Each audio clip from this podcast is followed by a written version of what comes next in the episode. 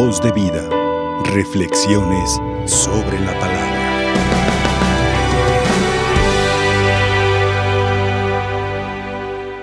Yo creo que es muy claro el mensaje de las dos lecturas de este día, lo que la liturgia o la iglesia quiere, quiere comunicarnos.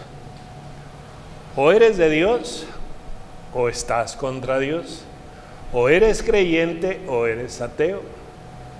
O eres iglesia o eres otra cosa. El que no está conmigo está contra mí.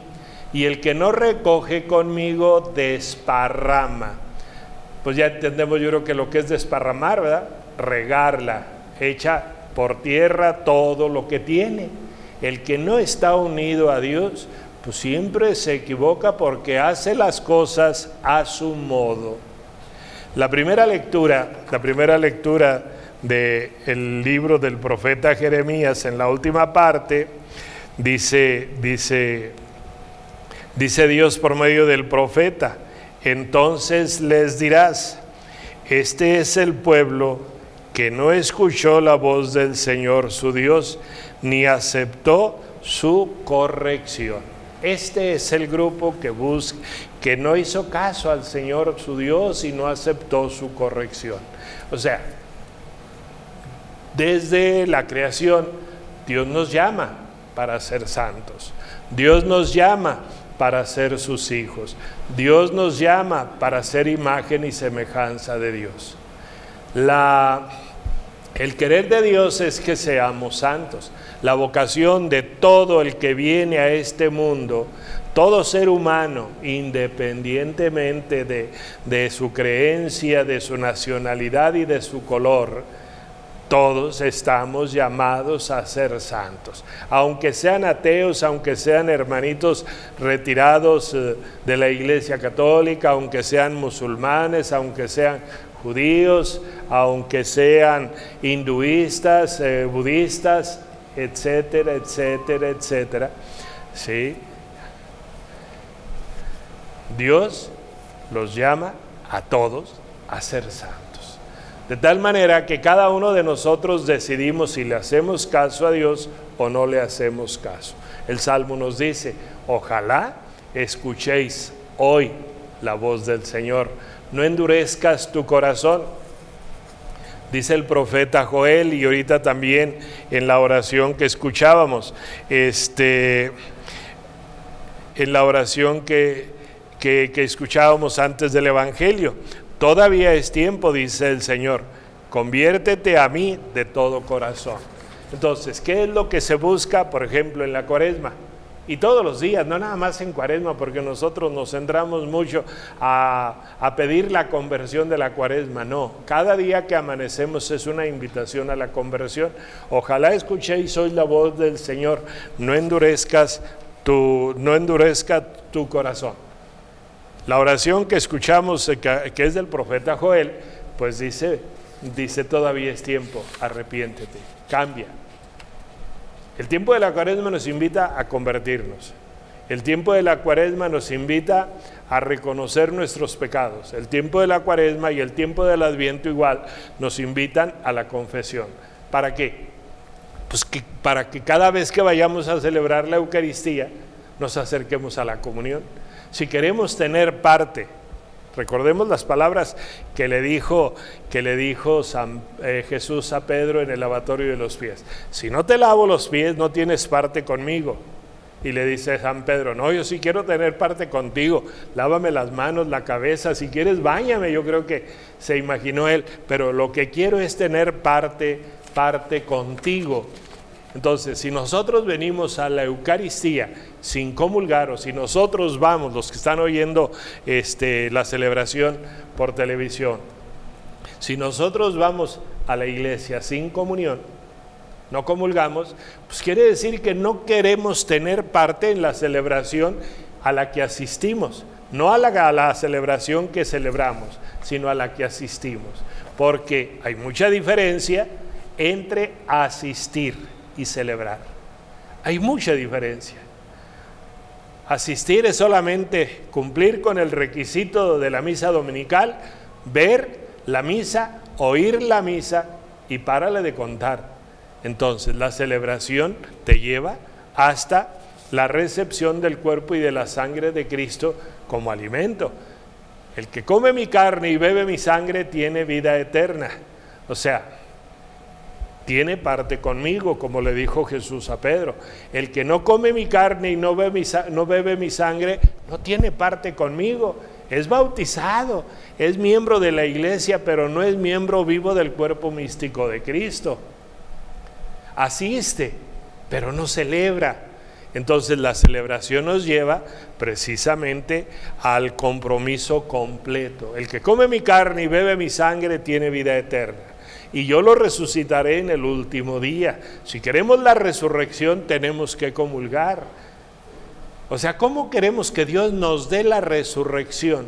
El día de nuestra muerte, que es lo más seguro que tenemos, este, si nosotros nunca hemos tenido nada que ver con la resurrección y con la vida que es el mismo. El que come mi carne y bebe mi sangre tiene vida eterna y yo lo resucitaré en el último día. Y luego lo que sigue es para que te convenzas. Mi carne es verdadera comida, mi sangre es verdadera bebida. Nadie va al Padre si no es por mí.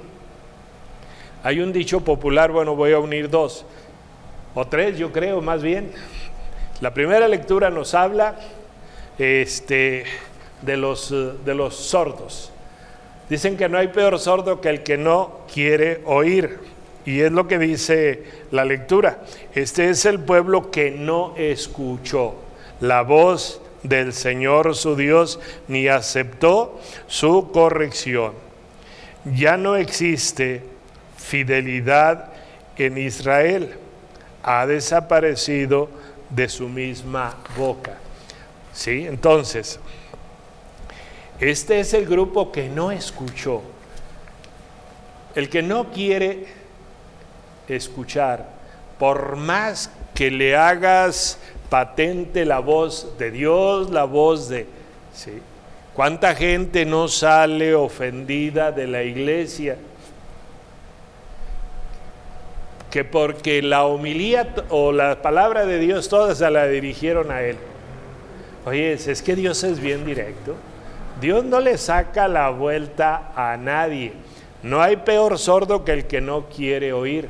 Como tampoco nos dice el Evangelio de hoy, no hay peor mudo que el que no quiere hablar. Y no hay peor ciego que el que no quiere ver. La realidad es que Dios te ama. La realidad es que Dios te llama. La, realidad es que Dios te invita a que des testimonio, a que te comprometas con la palabra de Dios que escuchas. No nada más te llama a que oigas, te llama a que escuches. El que escucha la palabra de Dios y la pone en práctica, ese me ama.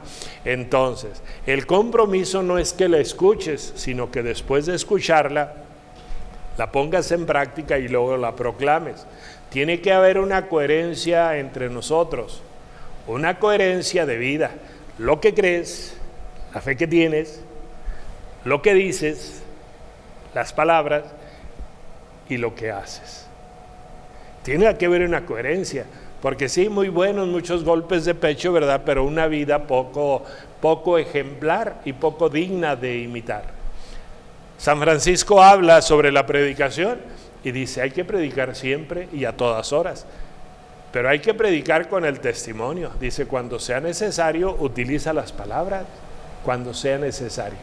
O sea, ojalá que nunca necesitemos palabras, porque la gente cree por lo que nosotros transmitimos, por lo que nosotros, por lo que nosotros vivimos. Es cierto, ¿verdad? Que hay una lucha a veces de las personas por querer sobresalir y sentirse mayor que los demás, porque la gente los aplauda, porque la gente los vea, les dice Jesús a la gente de su tiempo, les dice, miren, en la cátedra de Moisés se han sentado los escribas y los fariseos, háganles caso en lo que les dicen, porque hablan bonito, pero no imiten sus obras.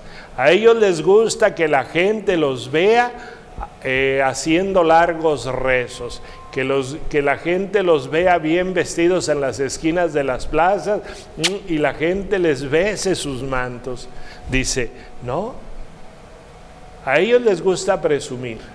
Ustedes, ¿verdad?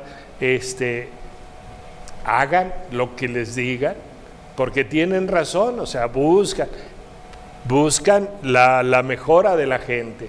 Pero dice, ellos ni con la punta del dedo chiquito, que este que casi no tiene fuerzas, dice, ni con la punta del dedo este, quieren tocar las leyes y las normas y los pesos que les echan a la gente. Entonces, el evangelio de, el evangelio de hoy nos habla de la curación de ese mudo. Mudo es aquel que no quiere hablar. En este caso, bueno, el mudo era un poseído, pero que comenzó a hablar en el momento que encontró a Dios. Zacarías, el padre de Juan Bautista, dejó de hablar como castigo por no haber creído, no porque estuviera endemoniado, sino como castigo. Pero sin embargo, cuando el hijo nació y le impuso el nombre en aquella tablita donde dice Juan es su nombre, empezó a glorificar a Dios. Cuando tú quieres estar mudo, dejas de alabar a Dios. Yo les, yo les pido siempre en misa, por favor, conteste, no es una misa para sordomudos. Las misas para sordomudos son bien bonitas porque ellos contentan a su modo, pero nosotros que tenemos el bozarrón, ni la boca abren para decir amén. Muchos que van a misa nunca abren la boca. El coro canta solo, el padre celebra solo y ustedes calientan la banca. No vamos a eso. No vamos a calentar la banca, vamos a celebrar. Entonces no hay peor mudo que el que no quiere hablar. Pero pues ni modo de echarles un anzuelo para sacarles las palabras. Y siempre los están invitando, por favor, contesten. Que no deberíamos de decirles que contesten, ustedes tienen que contestar porque es su fe, es su celebración, el Padre dirige, ustedes celebran conjunto con el sacerdote, entonces no vinieron a ver, ¿sí? No vinieron a ver la, a ver la, a ver la misa, ¿sí? Entonces, si yo les, si yo les eh, digo, por ejemplo, les pregunto, oigan, ¿creen en la presencia real de Cristo en la Eucaristía? ¿Sí o no? Sí. ven? A ver, levanten la mano los que sí creen. Ahora ya en la tele también levanten la mano los que sí creen. Ahora la segunda pregunta es, si creen en la presencia real de Cristo en la Eucaristía, entonces ¿por qué no comulgan? Nomás creen pero no aceptan. El que escucha esas palabras mías y las pone en práctica, ese me ama. Entonces, no nada más oigas, escucha y pon en práctica. Escucha y pon en práctica. Sí, por eso concluye con estas, con estas palabras el Evangelio. El que no está conmigo está contra mí. O sea, o estás con Dios o estás contra Dios, porque no puedes, no puedes ir y venir al mismo tiempo. O estás con o estás en contra de. No puedes subir y bajar al mismo tiempo. No, no puedes ser cristiano y ateo. No puedes creer y negar.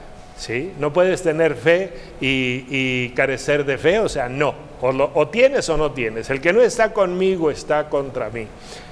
Y la última palabra, la última frase. El que no recoge conmigo siempre la riega. ¿Sí? ¿Por qué? Porque con Dios lo tienes todo, sin Dios no tienes nada. Podrás tener mucho dinero, mucha riqueza, mucho poder, las tentaciones de las que nos hablaba el, primer domingo de la, de, la, de la cuaresma, las tentaciones, tener poder y placer.